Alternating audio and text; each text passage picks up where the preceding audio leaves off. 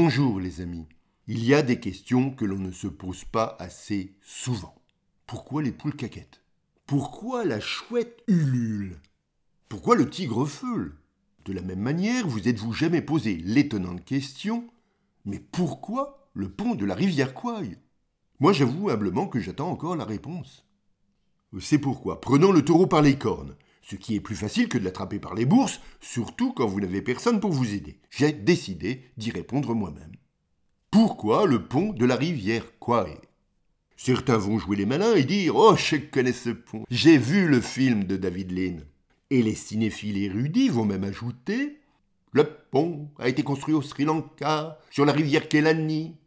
Mais alors, il est fait de quoi ce pont? C'est important de le savoir.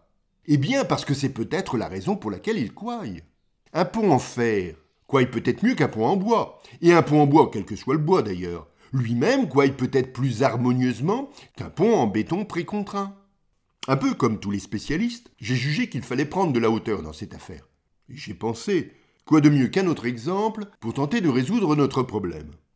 Et c'est ainsi que, tournant et retournant la phrase dans ma tête, multipliant les réflexions cohérentes entre elles, J'en suis venu à cette étonnante considération paradoxale.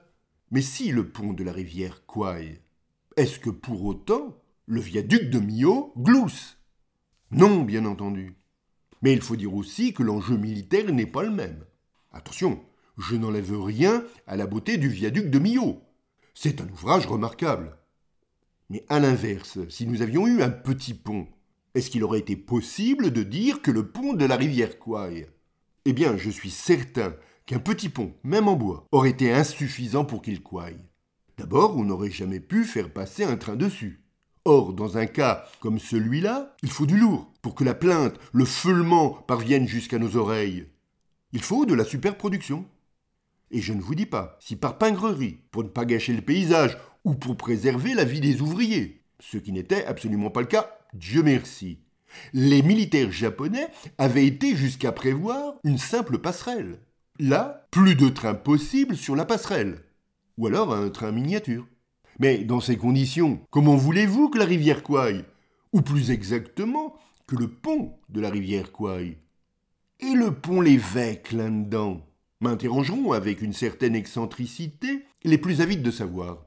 Rassurez-vous, j'y pensais car quoique plus lointain géographiquement, Pont-l'Évêque est plus proche du pont de la rivière Kouaï, puisqu'ils nous parlent tous les deux de pont, que du viaduc de Millau.